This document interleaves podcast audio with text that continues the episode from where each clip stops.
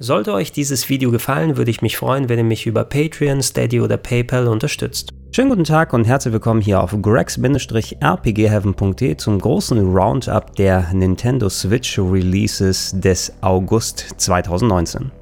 Dieses Mal wird es ein ziemlich bunter Mix, denn es sind einiges an verschiedenen Titeln mir vergangenen Monat im Gedächtnis hängen geblieben, darunter ganz große Games wie beispielsweise Astral Chain, in das ich bereits mehrere Stunden investieren durfte, aber auch einige Indie-Titel, sowas wie The Forbidden Arts ist dabei, Red habe ich ausführlich gespielt, ähm, einiges an Remakes und Remastern gab es ebenfalls, wir haben über Grandia ja auch schon in der Vergangenheit uns kurz ausgetauscht, Space Harrier, die Hotline Miami Collection und so weiter und so fort. Dafür Gab es aber auch noch ein paar interessante Demos, die man jetzt spielen kann, einige Retail-Releases, die vielleicht von einigen übersehen wurden, als auch ein Spiel, ah, meine Güte, nach dem Peach Pinball im letzten Monat dachte ich, man kann sich nicht steigern, was das angeht, auf der Nintendo Switch oder besser gesagt nicht tiefere Tiefen erreichen. Aber wir haben es geschafft mit ah, Omega Live Labyrinth. Aber dazu am Ende was.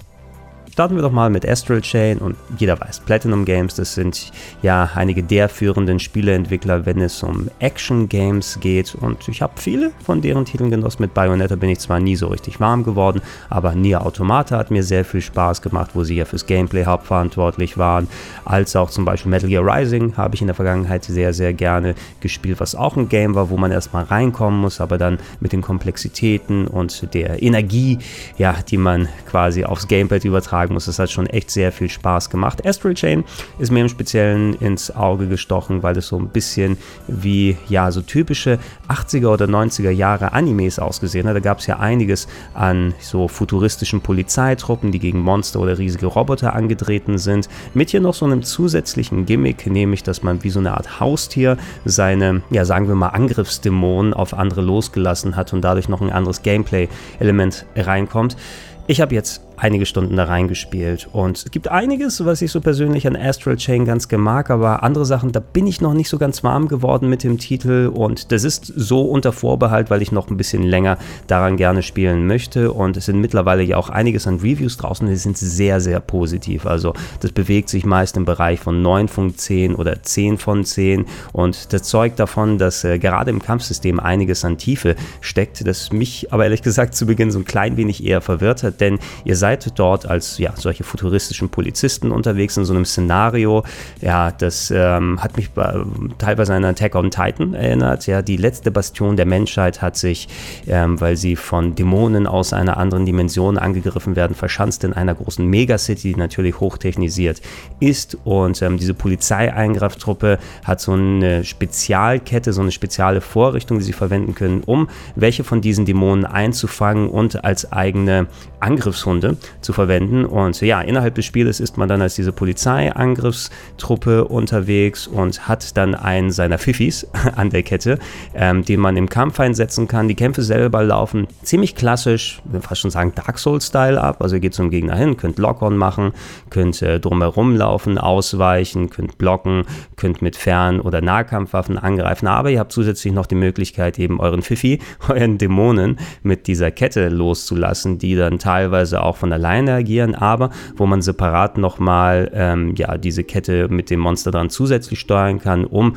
zum Beispiel auf verschiedene Gegner hinzugehen oder Spezialmanöver zu machen, wie so die, ähm, die ATATs aus äh, Empire Strikes Back, ne, dass man quasi mit der Kette und seinem Monster dann so Fallen stellt und großen Monstern dann so, die, die so stolpern lassen im Kampf. Und das sind so zusätzliche Sachen, die man sich drauf schaffen muss. Und äh, an sich funktioniert das ganz gut, also zumindest locker Popcorn und angreifen. Das wirkt so ein bisschen träge im ersten Moment, aber man kann schon reinkommen. Ich bin aber noch nicht ganz so firm geworden eben mit äh, der Kette sozusagen, weil ich mir nie so zu 100% sicher bin, wann habe ich jetzt äh, den Fifi losgelassen, wann habe ich ihn wieder zurückgeholt. Das ist alles doppelt und dreifach gefühlt belegt auf dem äh, Steuerkreuz und den Knöpfen. Ähm, man muss zusätzlich mit der Kette zum Beispiel eine weitere Taste halten, um dann die Kette zu lenken. Ansonsten lenkt man die Kamera und dann, wenn man die Kamera drehen will, muss man wieder loslassen, sodass man die Kamera machen kann. Das sind so, so viele Sachen, die ineinander greifen. Deshalb gibt es in den ersten Stunden auch etliche Tutorials, die man durchlaufen muss und da sollte man echt, echt gut aufpassen und da werde ich auch nochmal zurückgehen und nochmal ein bisschen weiter trainieren, weil auch wenn ich die ersten Kapitel jetzt durchgespielt habe, ähm, habe ich noch nicht ganz so richtig das Verständnis dafür, wie man es vernünftig einsetzen kann und es wirkte fast eher anstrengend und äh, übervoll mit, oh, jetzt kommt nochmal ein Feature und jetzt kannst du irgendwelche ja, Unreinheiten aus der Welt noch zusätzlich einsammeln mit deinen Monstern, musst du nochmal darauf achten. Anderswo musst du dann lernen, wie man sie irgendwie umschlingen kann, um daraus äh, die Blocks äh, von den Gegnern zu lösen. Also da ist sehr viel Tiefe drin, aber es bedeutet auch einiges an Invest. Ähm, was ich ganz cool fand, ist der Look des Spiels. Tatsächlich, die Grafik sieht sehr schön und aufwendig aus in ihrem Anime-Stil ähm, und läuft auch gut auf dem Handheld-Modus als auch auf dem TV-Modus. Mit der Musik, ja, die ist nicht so ganz mein Geschmack. Das ist so ein bisschen so leichter Techno, der meist im Hintergrund läuft, plus so typische moderne Anime-Musik, aber auf Englisch gesungen, was auch nicht so ganz so sehr passt. Also mein Stil hat es nicht getroffen. Und die Grafik, obwohl sie ganz gut ausschaut, so in Teilen, da gibt es ein paar Charaktermodelle, die sehen echt merkwürdig aus und andere wiederum ziemlich gut. Also ich denke, da werden sich ähm, die Fans finden, die da richtig draufstehen und einfach mal so einen spielbaren Anime haben wollen. Und äh, ja, ey, angesichts der Tatsache, dass eben die Wertungen momentan so hoch ausfallen von den Leuten, die es bereits durchgespielt haben, solltet ihr meine Eindrücke erstmal unter Vorbehalt sehen. Ich denke, das gibt so einige Hubbel, über die man drüber kommen muss und vielleicht ist der erste Eindruck nicht der richtige vom Spiel. Wenn ihr es selber ausprobieren wollt, es ist ein Vollpreistitel für 60 Euro, könnt ihr euch das Game dementsprechend holen. Und äh, ja, ich werde, wenn ich es denn äh, durchgespielt haben sollte in den kommenden Wochen und da mal eine konkretere Meinung ist, ähm, das bestimmt auch nochmal einpflegen in anderen Videos. Momentan ist es eben etwas, was mich nicht von Anfang an überzeugt hat, aber das Potenzial ist da. Gehen wir zu ein paar Indie-Titeln und auf der Gamescom durfte ich unter anderem Red ausprobieren, RAD von Double Fine, ein ja, Rogue-like Action-RPG, was quasi geshadowdropped wurde, also da auch gleich rausgekommen ist. Ähm, ich weiß nicht, ob es wirklich ein Shadow-Drop war, weil ich hatte zumindest im Vorfeld vom Titel nichts gehört. Es kann gut sein, dass da schon was vorher bekannt war. Jedenfalls, man konnte es gleich kaufen und spielen. Ich habe es da in der PS4-Version hauptsächlich gezockt und es waren nicht ganz so die idealen Umgebungen da oder die Begebenheiten, um das Spiel zu spielen. Denn der Fernseher, den Namco da hatte, hatte ein einigermaßen großes Delay, sodass sich die Steuerung bei Red träge angefühlt hat. Und ähm, das muss man nicht unbedingt dem Spiel ankreiden, dass ich da nicht so richtig äh, reinkommen konnte. Das Game an sich ist wie gesagt von Double Fine, die eigentlich immer ganz coole Games machen mit eigenständigen Konzepten. Hier ist es eben ein Endzeit-Szenario. Man ist so in einer Siedlung und muss dann von da aus sich herauswagen, um Action-RPG-mäßig äh, Gegner zu verkloppen und Ressourcen zu sammeln. Die Level werden ganz im Roguelike-Stil dann zufallsgeneriert, soweit ich mitbekommen habe. Und äh, ja, wenn ihr stirbt in der Welt da, dann äh, ist quasi die Runde vorbei. Es wird angezeigt, wie viel Zeit ihr gebraucht habt und dann könnt ihr eine neue Runde angehen und schauen, ob ihr eure Items oder euren Score verbessern könnt. Von dem, was ich gesehen habe, man muss schon Bock haben auf diese zufallsgenerierten Roguelike Games und ähm, das sah alles spielerisch einigermaßen solide aus. Der Stil war ich nicht so ganz ein großer Fan von, also es wurde eben so ein bisschen simpler in der Comic Art gehalten mit großen Kopffüßlerfiguren und äh, es gab so ein 80er-Jahre-Touch mal wieder, was so häufig ja verwendet äh, wird in den letzten Jahren und Monaten. Das heißt, ein treibender Sinti-Soundtrack und äh, so 80er-Jahre-Sensibilitäten so in der Umsetzung der Figuren und des Styles.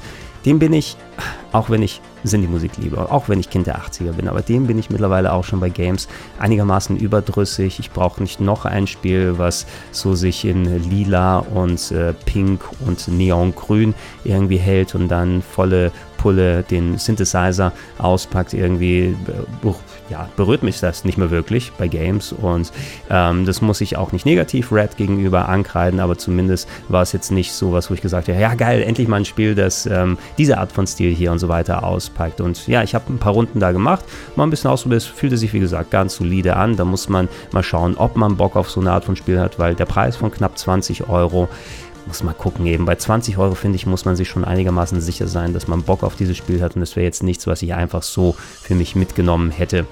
Ein weiteres Spiel, was ich ausprobiert habe, ein recht krummer Preis von 13,18 Euro, wenn ihr es im E-Shop euch holt. Das sah beim Trailer eigentlich ganz cool aus und ich habe deswegen mal reingeschaut. The Forbidden Arts heißt es und ist ein Side-Scrolling Jump'n'Run in 2,5D mit so leichten Adventure-Elementen, also 2,5D, dass ihr Polygonoptik habt äh, von den Charakteren und der Umgebung aus her. Und ähm, ich habe das mal ausprobiert ist leider nicht besonders gut, muss ich sagen. Ich habe dann auch nochmal gecheckt, der Metacritic-Score ist so bei 52, was ja ganz akkurat klingt, vielleicht sogar ein bisschen überbewertet zumindest.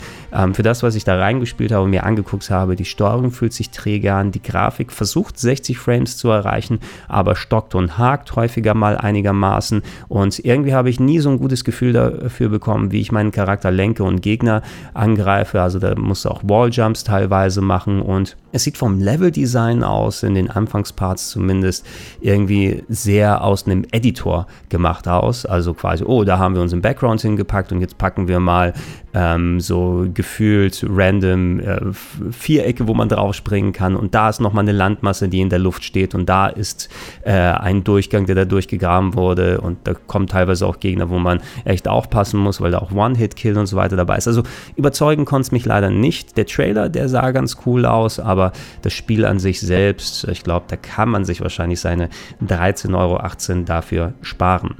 Zwei Games, die mir ins Auge gesprungen sind, ähm, wo ich noch nicht zugeschlagen habe, weil ich da noch gerade am Debattieren bin, aber da könnt ihr mir gerne auch Feedback geben, weil ihr beide Titel äh, gegebenenfalls mal gesehen habt. Die kosten beide das gleiche, 25 Euro, wenn ihr sie kauft und sind auch im gleichen Genre angesiedelt, sogar im ähm, Strategie-RPG nämlich. Ähm, da gibt es zum einen Fellseal Arbiters Mark und zum anderen Tactics V, Tactics 5 Obsidian Brigade. Ähm, Fellseal schaut wie ein ja, typisches Strategie-RPG in der Art von Final Fantasy Tactics aus, wobei man eher sagen müsste, Tactics Ogre ist beiden äh, Titeln eher das Vorbild gewesen, weil es ist jetzt keine knallbunte Anime-Optik, das sind beides, ähm, so wie es ausschaut, Titeln, wo zumindest westliche Leute auch am Design mitgearbeitet haben und die haben so ein bisschen leicht den ernsthafteren Touch Touch, ein bisschen Comic sieht das zwar noch aus, aber bei Fellseal ist es eben so, dass es schon diese typische isometrische Perspektive hat, dass man da rundenbasierte Kämpfe machen kann.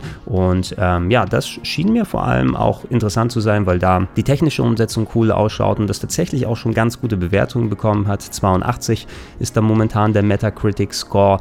Dagegen gibt es eben auch Tactics 5 Obsidian Brigade, wo der Ogre Tactics Vergleich oder Tactics Ogre Vergleich ähm, noch mehr im Titel drin steht, was auch eben stilistisch so in eine ähnliche Richtung geht. Wobei da die Grafik schon einigermaßen simpler ausgesehen hat. Das muss natürlich nichts heißen für ein Strategie-RPG, weil da geht es um den Content und ähm, dass solange der Stil einigermaßen nicht aus dem Rahmen fällt und sogar vielleicht dazu passt, was da transportiert werden soll, dann ist ja vollkommen in Ordnung. Es wird weniger aufwendig visuell als Fellseal ebenfalls. Dafür sind aber allerdings noch keine Bewertungen draußen und kostet ebenfalls 25 Euro.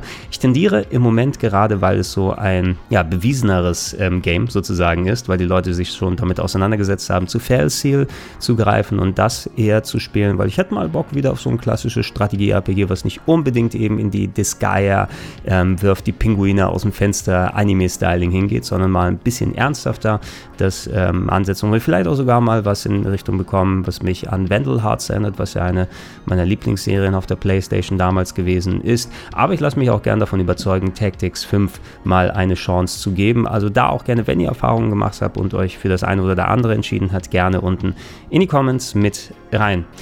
Gehen wir zu den vielen Remakes und Remastern. Gab es einiges, was ähm, diesen Monat rausgekommen ist. Und ich habe schon sehr ausführlich über die Grandia HD Collection gequatscht. Ähm, die zwei klassischen Rollenspiele, das eine aus der PlayStation 1-Sega Saturn-Ära mit Grandia 1, als auch der Dreamcast-Port, der später auf dem PC rausgekommen ist und jetzt für die Switch nochmal umgesetzt wurde von Grandia 2. Ähm, beide Games werden auch auf dem PC so erhältlich sein. Grandia 2 ist ist es schon gewesen. Darauf basiert auch der Grandia 2 Port, den wir hier auf der Switch gesehen haben. Grandia 1 war momentan zum Release nur auf der Switch erhältlich und in diesem Paket, aber man wird das Spiel auch separat auf dem PC kaufen können. Ich habe jetzt da den aktuellen Release Zeitpunkt nicht im Blick. Es ist auf jeden Fall nach der Switch Collection hier rausgekommen. Da wird man, wie gesagt, auch separat die Möglichkeit haben, weil da Grandia 2 schon erhältlich war.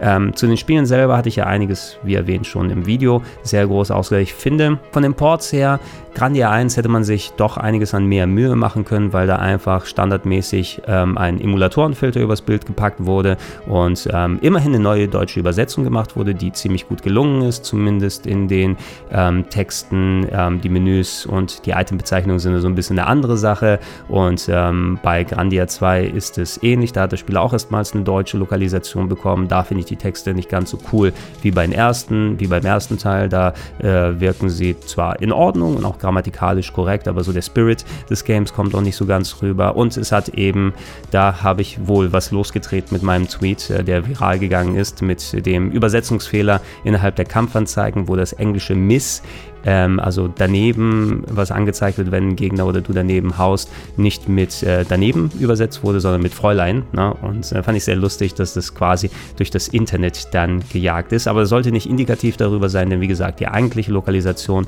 ist im ersten Titel besser, meines Erachtens, aber im zweiten Titel auch immer noch praktikabel für die Leute, die es gerne spielen wollen. Technisch eben. Ähm, ja, ey, da hätte ich mir andere Optionen gewünscht. Immerhin schön, dass es einen richtigen 16 zu 9 Modus jetzt gibt, aber auf dem großen Fernseher finde ich, schaut Grandia 1 nicht besonders gut aus auf dem Handheld-Modus, aber geht es einigermaßen, finde ich. Da fällt einem der Schmierlook nicht zu sehr auf. Und bei Grandia 2, es gibt da auch immer noch so Bugs und äh, kleine Störungen, dass beispielsweise, wenn die Kämpfe anfangen, du immer so äh, ja, leichte Haker hast, die, ähm, soweit ich mich erinnere, im Original so nicht vorhanden waren. Und ich habe auch schon von Leuten gehört, die ähm, weit reingespielt haben, wenn dann zum Beispiel äh, Gegner oder Gegenden kommen, wo sehr aufwendige Polygonmodelle drin ist, dass die Framerate auch darunter zu zu leiden hat und man nicht mehr zum Beispiel die 60 Bilder pro Sekunde innerhalb der Kämpfe hält. 40 Euro ist ein Liebhaberpreis, muss man sagen, bei zwei Titeln. Ihr werdet zwar mehr als genug Spielbarkeit daraus bekommen und ey, beide Titel sind toll. Ich bin ein größerer Fan von Grandia 2 als von Grandia 1 als Titel, aber wir haben Grandia 1 eben nicht so häufig nochmal als Neuauflage gesehen und ich war okay damit, die 40 Euro auszugeben. Eventuell wäre es cool, wenn man separat sich dafür nochmal entscheiden könnte, weil dann hätte ich mir wahrscheinlich wirklich nur Grandia 1 geholt, denn Teil 2 habe ich schon in so vielen Versionen und äh, hätte jetzt nicht nochmal den Bock, das ja für 20 Euro umgerechnet auf der Switch extra nochmal haben zu müssen. Ähm, wenn ihr konkreteres im Detail haben wollt, schaut euch gerne das Review-Video an. Da bin ich über alle Belange da reingegangen. Ansonsten ist es eben ja ein Port mit Schönheitsfehlern, aber ähm, wer zu dem Liebhaberpreis zuschlägt, der glaube ich wird auch sehr viel Spaß dann damit haben. Sega hat auch einige ihrer Sega Ages ja, Retro-Umsetzungen rausgebracht auf der Switch. Über ein paar hatte ich schon gesprochen. Space Area beispielsweise hatte ich mir schon vor einiger Zeit als Japan-Import zugelegt, also vom japanischen eShop. Und äh, jetzt ist Space Area als auch Puyo Puyo 2 zusammen für den Preis von 6,99 erschienen. Space Area, oder besser gesagt allgemein, die Sega Ages Ports, die sind ja sehr, sehr gut gelungen mit extra Modi, mit schön viel verschiedenen Optionen und M2 macht sich da echt immer eine sehr schöne Arbeit. Man muss trotzdem natürlich Bock auf die Titel haben. Space Harrier hat, ähm, ist eben ein Klassiker und hat einige schöne Upgrades hier bekommen und ich fand es ganz schön, das wieder unterwegs spielen zu können. Ist jetzt nicht mein Highlight gewesen, so wie Outrun, dass ich ähm, für mich ja an der Spitze sehe, was jetzt so die bisherigen Sega-Ports auf der Switch angeht. Ähm, aber Space Area wird sich damit einreihen. Puyo Puyo 2, ich muss ehrlich ganz ehrlich sagen, ich mag zwar Dr. Robotnik's Mean Bean Machine, was ja die westliche Fassung von Puyo Puyo war, damals auf Mega Drive, aber mit den Jahren, ich spiele die nicht so gerne muss ich sagen. Ne? Also da bin ich mehr bei Tetris hängen geblieben als bei Puyo Puyo 2. Und ähm, ja, für die Leute, die ein Puzzle-Game haben wollen, es gibt ja auch noch äh, Puyo Puyo Tetris. Ne? Also theoretisch hat man da ein Puyo Puyo bereits, wenn man noch mal eins extra haben will. Wobei hier natürlich der günstigere Preis da ist mit 6,99. Und ich denke mal, Fans sich da noch mal richtig austoben können. Alternativ in Japan, da schaue ich eben immer mal gerne in den Shop rein, weil es da ähm, solche Sega Ages Releases ein bisschen früher gibt. Da kosten die 999 Yen statt 6,99 Euro was sich nicht so viel im Umrechnungspreis gibt. Allerdings, wenn man jetzt ähm, sich äh, solche Karten mit äh, Yen holt für den Nintendo eShop, dann machen die Shops da normalerweise noch ein bisschen ähm, ja, Preis obendrauf, dass man nicht eins zu eins die Umrechnung hat und mit Kreditkarte kann man leider nicht direkt da bezahlen. Ähm, da gab es jetzt Columns 2, also die Arcade-Umsetzung, Columns 1 und 3 gab es ja auch noch auf Mega Drive. Das war die Sega-Variante von ihrem Tetris-Klon. Und auch Columns ist nicht unbedingt meins gewesen. Columns 2, wie gesagt, als ähm, Arcade-exklusiver Titel vielleicht nochmal interessant für die Leute, die gerne diese Lücke schließen wollen. Aber das war es mir nicht wert, da jetzt die 999 Yen nochmal extra auszugeben. Da hoffe ich auf eine bessere Ausbeute in den nächsten Monaten. Ähm, ich habe eine Shooter Collection zugelegt, aber das auch nur, weil sie um die Hälfte runtergesetzt war als Vorbestellerpreis. Aktuell kostet sie 9,99. Ich habe sie für 4,99 geholt. Die sogenannte Vasara Collection, zwei Shooter, Vertikal-Shooter also ähm, wo ihr auch eure Switch entsprechend umdrehen könnt, um da den vertikalen Look zu haben aus den Spielhallen. Ähm, die sind recht solide, es sind zwei Titel, bei 2,50 pro Titel fand ich das durchaus in Ordnung und wir haben ja auch schon vom Publisher ähm, der Titel durchaus auch mal andere Download-Games gesehen. Ähm, wenn ich mich nicht irre, wird demnächst noch ähm, so eine Shooting Collection ähm, rauskommen, wo teilweise diese Titel auch drin sind und andere für zwar einen höheren Preis als jetzt 4,99 oder 9,99, wo man beide Sachen spielen kann. Ähm, dass es vielleicht sich lohnt, darauf eher zu warten und dann gibt man, was weiß ich, dann seine 30 oder 40 Euro aus, aber dafür hat man ein Dutzend irgendwie Shooter, die man dann zocken kann, als jetzt einzeln so viel dafür zu bezahlen. Ähm, ich habe sie kurz angespielt, ich mag solche Arcade-Shooter ganz gerne. Die sind ein bisschen ähnlich immer in der Hinsicht, dass es teilweise viel Projektildichte natürlich gibt und ähm, sind aber dann spielerisch auch ganz gut auf die Switch umgesetzt worden. Ich hatte viel Spaß mit Gunbirds zum Beispiel mal wieder, ein Titel, den ich schon ein bisschen besser kenne als die Vasara-Titel und die sahen zumindest spaßig genug aus, dass ich dafür die 4,99 ausgegeben habe. Aber 9,99 würde ich es mir nochmal überlegen. Da muss man schon Fan sein, um 5 Euro für einen solchen Titel auszugeben. Eventuell, wie gesagt, behaltet ihr es euch im Hinterkopf, wenn da nochmal eine Preissenkung ist ähm, und ihr Bock auf solche Titel habt oder wenn die angesprochenen Collections kommen, weil da bin ich mir einigermaßen sicher, dass die Titel unter anderem mit dabei sein werden. Ähm, einigen Stuff, den ich noch nicht ausprobieren konnte, aber über den können wir schon mal sprechen. Die will ich auch bei Zeiten mal ähm, anprobieren, austesten. Die Hotline Miami Collection ist rausgekommen für 25 Euro, also Hotline Miami 1 und 2. Die beiden Top-Down-Action-Shooter-Klassiker jetzt auch auf der Switch vereint. Preis ist 25 Euro dafür. Ja, es sind tolle Games, es sind geniale Games. Ne? 25 Euro, da hätte ich persönlich vielleicht Ach, 15 wäre geil gewesen, hätte ich gesagt, wirklich, das ist ein Bargain, ne? da kriegt ihr ordentlich was dafür. Und 20 wäre auch noch vertretbar gewesen, 25 ist schon ein bisschen drüber über dem, was ich bezahlen würde, aber auch nur, weil ich die Titel in- und auswendig kenne.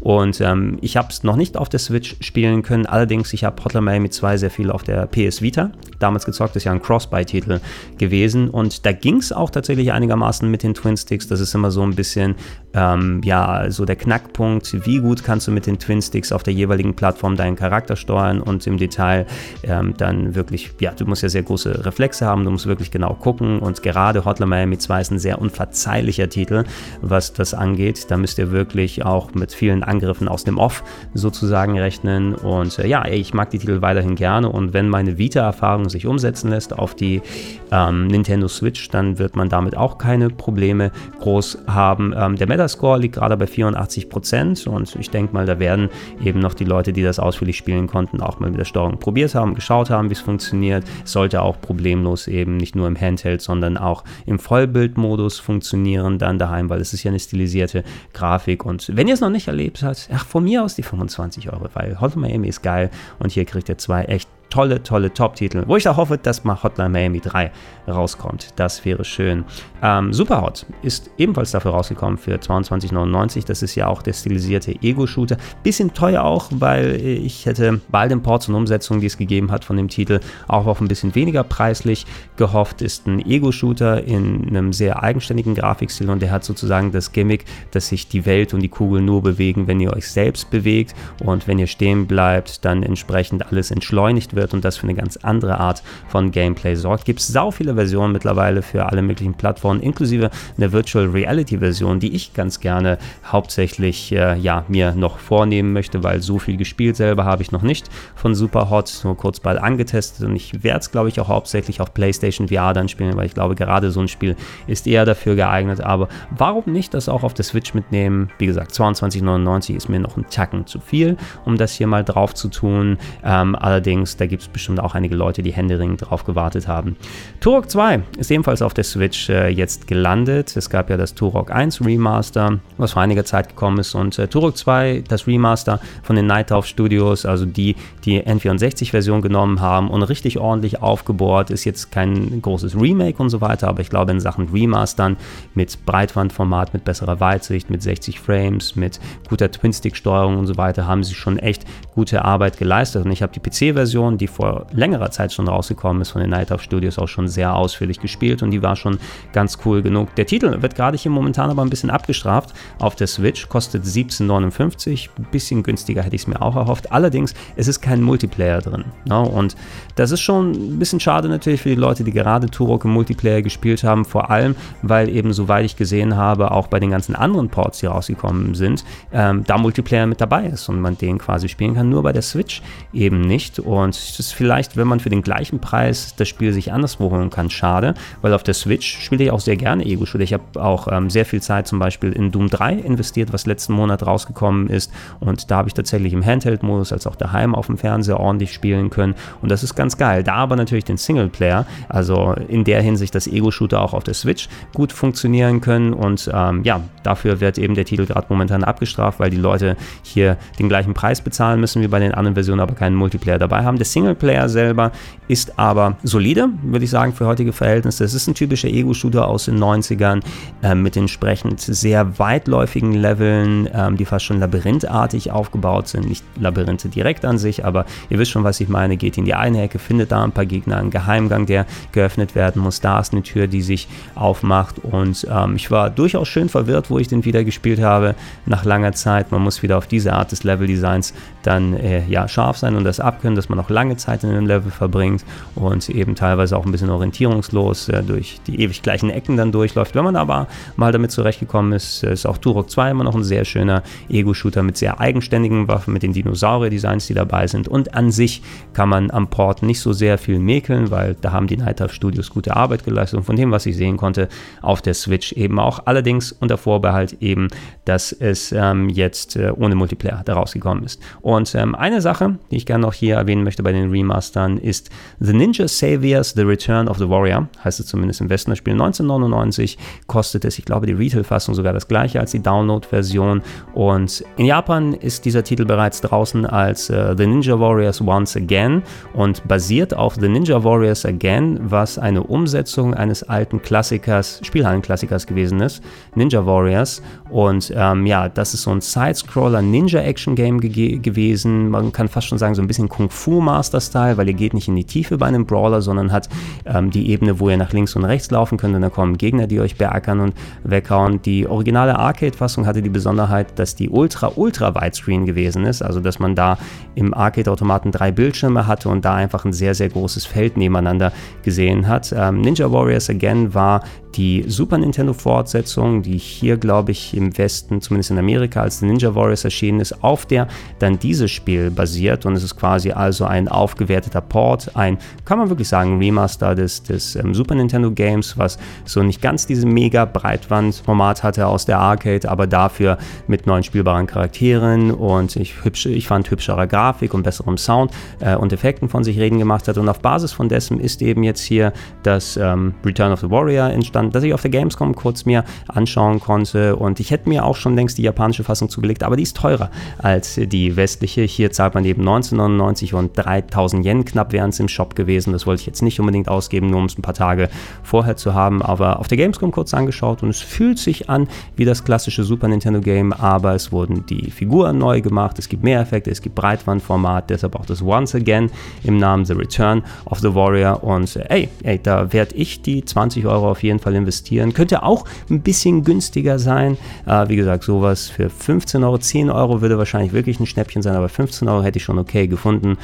1999 geht schon fast wieder mehr in Liebhaberterritorium, aber es war ein gutes Spiel im Grund herein auf dem Super Nintendo und wer solche Arcade-Side-Scrolling-Action-Titel mag, der wird bestimmt auch hier ziemlich glücklich werden. Ist von, glaube ich, den gleichen Leuten, die Wild Guns vor einiger Zeit umgesetzt haben, den ähm, Zielkreuz-Shooter, der ja auch vom Super Nintendo quasi kam, ähm, als Neuauflage auf allen Plattformen gelandet ist. Und ja, ich freue mich drauf. Ähm, achtet drauf, das sollte bei euch im eShop auch aufgetaucht sein.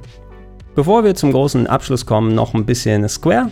Enix-Stuff äh, hier mit dabei. Ähm, Ihr solltet, äh, wenn ihr bisher noch euch zurückgehalten habt mit der Collection of Mana, also der Sammlung an drei Seiken Densetsu-Titeln mit erstmals ins Deutsche übersetzten Trials of Mana, also Seiken Densetsu 3, Secret of Mana ist natürlich mit dabei und Mystic Quest auf dem Game Boy. Ja, wenn ihr euch da mit der Download-Fassung zurückgehalten habt, weil da waren 40 Euro auch ein ordentlicher Liebhaberpreis, für das gleiche Geld kriegt ihr zumindest jetzt eine Retail-Fassung. Ähm, wenn ihr also euch weniger sträubt dafür, so viel Geld auszugeben und ja, ich habe auch schon ein bisschen danach denken müssen. Ihr kriegt immer einen Titel mehr als bei der Grandia Collection für den gleichen Preis und bekommt es jetzt eben auch als Modul mit schönem Wendecover in der Verpackung. Ähm, geht gegebenenfalls in euren nächsten Shop oder eure äh, klappert die Online-Händler ab und äh, eventuell ist das jetzt die Gelegenheit für euch dazu zu schlagen, weil an sich sind die Spiele ganz cool, nur eben ein bisschen teuer, fand ich mit 40 Euro. Und ähm, bei brandneuen Spielen, da hatte ich letzten Monat schon drüber gesprochen, da habe ich schon bereits ausführlich gespielt.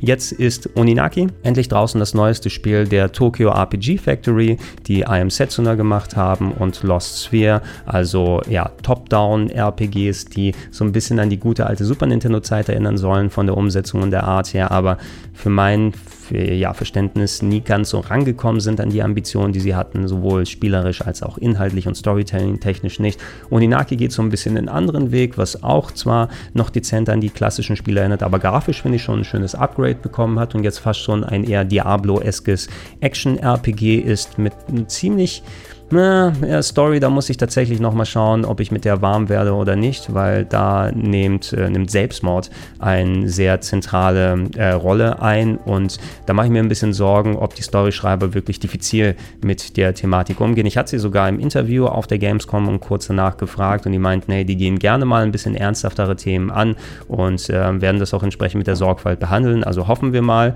dass es da passiert ist, aber bei japanischem Storytelling, das muss ja nicht unbedingt den westlichen Geflügelten Geflogenheiten sozusagen entsprechen.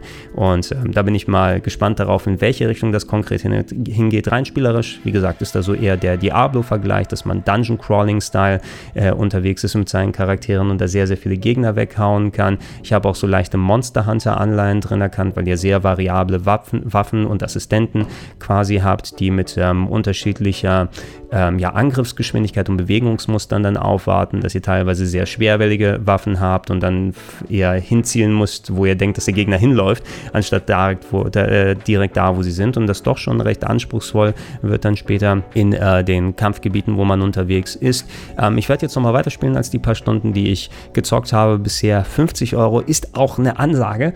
Puh, muss ich, muss ich wirklich sagen. Da würde ich, also ich hätte auch eher gedacht, dass es ein 40-Euro-Titel ist und bei einem brandneuen Game mit entsprechend viel Content, kann man sich es noch eher dann äh, verargumentieren, äh, dass sich jetzt zu kaufen 50 Euro lass mich doch mal weiterspielen. Ich will da jetzt noch keine Empfehlung bei 50 Euro wirklich dann dafür ausgeben, weil ich fand es bisher besser, muss ich sagen, als I Am Setsuna und Lost 4, aber einfach, weil es so ein bisschen eher meinen Nerv getroffen hat und wie gesagt auch unter Vorbehalt, was die Story angeht, weil mal gucken, wo es hingeht und sich das hoffentlich nicht zu sehr im Ton vergreife und wirklich diffizil äh, mit so einem Thema dann umgeht, weil du kannst ja nicht dieses Fass aufmachen und äh, dann äh, keine Ahnung haben, wo du mit der Geschichte hin willst und äh, auch da werde ich euch da, äh, dann updaten, wenn ich mal mal eine konkrete Aussage machen kann, ob es tatsächlich auch die 50 Euro wert ist. Und ähm, was ihr momentan noch nicht bezahlen müsst, aber es ist auch ein Spiel, was erst Ende September offiziell rauskommt, aber ihr könnt schon im eShop die Demo runterladen von Dragon Quest 11S äh, Echoes of an Elusive Age Definitive Edition ist, glaube ich, der komplette Name, also dem Dragon Quest 11 Port auf der Nintendo Switch.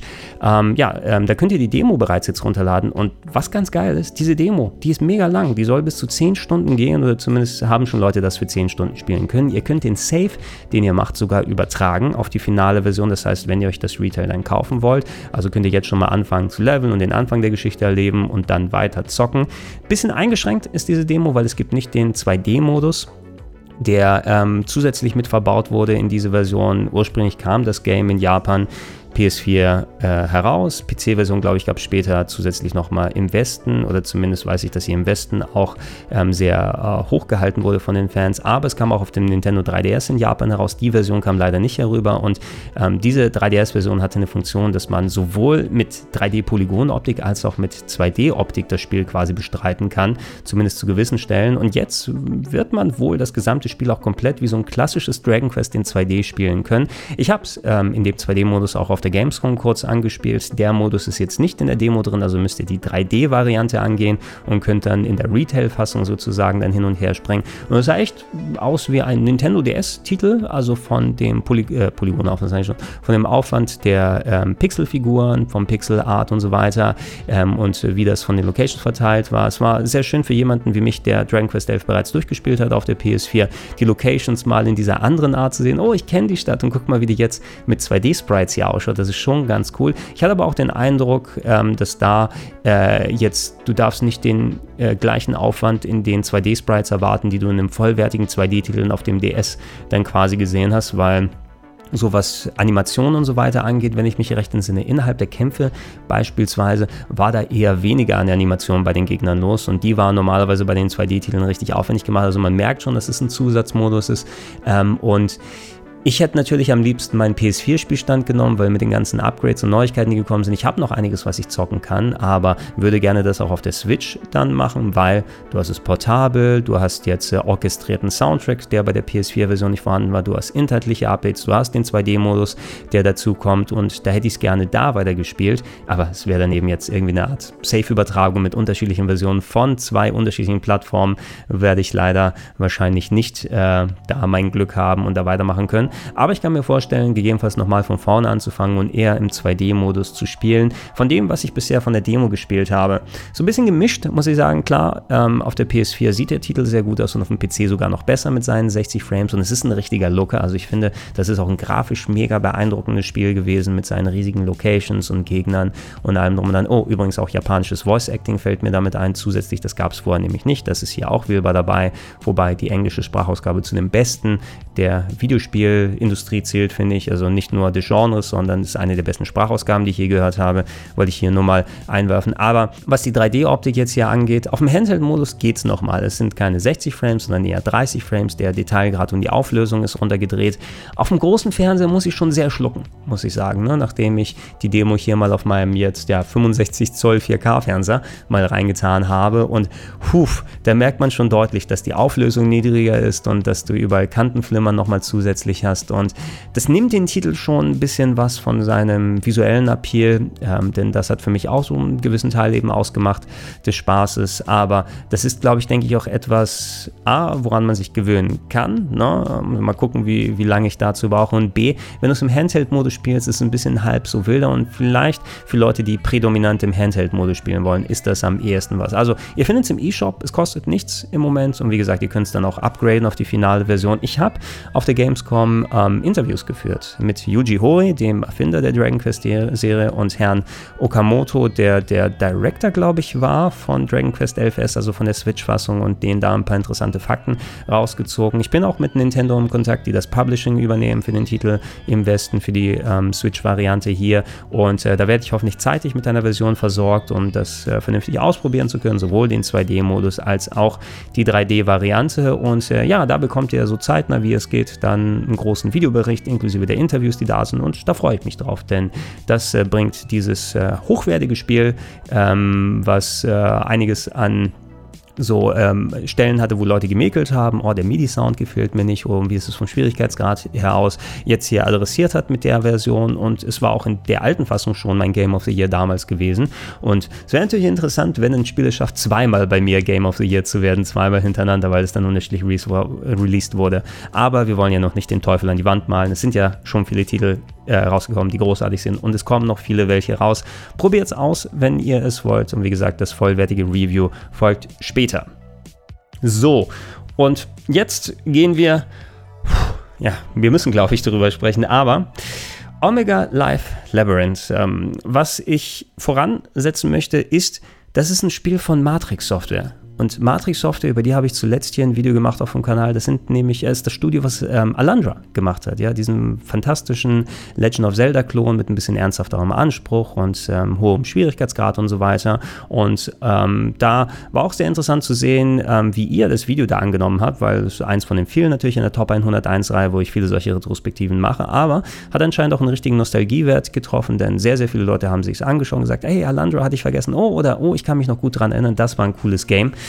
Matrix Software, ja, machen jetzt eben solche Spiele wie Omega Life Labyrinth und lass mal mit den positiven Sachen anfangen, denn Omega Life Labyrinth, das ist auch eine Art Roguelike-Game, Roguelike-RPG. Da gab es schon in den vergangenen Spiele- und Konsolengenerationen etliche Titel, die ähm, zum Beispiel unter anderem bei NS America entstanden sind, die so ähnliche äh, Konzepte gehabt haben. Ihr habt ähm, zufallsgenerierte ähm, Level, bei denen ja unterschiedliche ähm, Stockwerke da sind. Die werden eben generiert vom Computer und da seid ihr mit euren Charakteren unterwegs. Und äh, wenn sich eure Figuren bewegen, ähm, das ist äh, rundenbasiert quasi, also nicht, dass ihr in Echtzeit da herumlauft, sondern hier auf entsprechend Vierecke alles aufgeteilt und ihr bewegt euch dadurch. Dann erst bewegen sich auch die Gegner. Und äh, da müsst ihr schauen, dass ihr euch richtig positioniert ähm, dass die Gegner dann entsprechend auch äh, euch nicht in die äh, Kneifzange nehmen, dass ihr Items findet, mit denen ihr eure Charaktere ausrüstet und ähm, das vom Spiel her macht es vollkommen Spaß und ich mag solche Games in der Art des Genres auch gerne. Ne, da finde ich auch das Zufallsgenerierte nicht so schlimm, weil es eben noch eine Art Wiederspielwert gibt und einfach einen nochmal vor Herausforderungen setzt, dass man auch schön konzentriert daran geht und auf viele Sachen achtet. Und ja, von dem, was ich gespielt habe, hat sich echt angefühlt, wie viele andere Titel aus dem Genre, die rausgekommen sind. Puh, aber die Umsetzung, also ähm, die Omega-Spiele, da gab es ja schon ein Rollenspiel auf der PS4, hatte ich das mal gesehen. Und ich glaube, die haben Omega, den Buchstaben, einfach nur benutzt, weil der aussieht wie zwei weibliche Brüste. Ja, das Omega, also die zwei Kreise, mit denen man das Omega dann zeichnet. Und äh, ja, junge Anime-Brüste. Und andere Sachen sind ja wohl sehr vorherrschend. In der Geschichte geht es darum, es gibt eine spezielle Akademie, die ähm, ist seit Jahrhunderten wohl sehr exklusiv und da gehen natürlich nur junge Mädchen auf die Schule und ähm, da wächst äh, ein wirklich wunderbarer Garten und da ist äh, so eine Hauptblume und die sorgt dafür, ähm, dass auch der Rest des Gartens wächst und das ist ganz, ganz wichtig und der Stolz von all dem. Und man spielt ein neues Mädchen, was daran kommt und ähm, in dieser Schule anfangen möchte, aber da gibt es natürlich Irrungen und Wirrungen, der ganze Garten, der verwelkt und man muss selbst dann das in die Hand nehmen, um den Garten wieder aufzupäppeln und ähm, ja, dabei sich anscheinend auch mit den ganzen anderen Mädels da anzufreunden. Ähm, klingt harmlos genug. Bei jedem Gespräch wackeln die Brüste jedes Charakters, auch von den Figuren, die keine Brüste haben gefühlt, also die, die eher kleiner, äh, kleiner ausgestattet sind von dem Spiel her aus. Und da merkt man schon, was für eine Art Spiel es ist. Und ich dachte erst, okay, das ist vielleicht so typisch, diese ganzen Otaku-Games, wie, wie hieß dieses komische Ding auf der Vita? Criminal Girls oder sowas?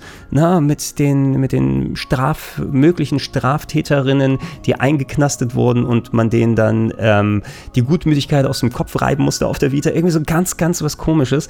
Und ähm, progressiv, wo ich dann Omega Life Labyrinth weitergespielt habe, vom Spiel hat sich solide angefühlt und es sah auch okay aus und dann wurde auch Aufwand reingetan, aber es bleibt nicht beim Brustgewackel, sondern so ziemlich alles an Minigames, was drin verbaut wurde, ist entweder leicht anzüglich oder schon ganz krass. Da gibt es irgendwie, um Items zu appraisen. Also ihr findet Items in den Dungeons und da wisst ihr nicht, was sie sind. Normalerweise würde man im Rollenspiel sagen, okay, ich gehe zum Händler und gegen eine Gebühr schaut er sich das äh, Item an und sagt, oh, übrigens, das ist ein Schwert der Hoffnung oder keine Ahnung. Ne?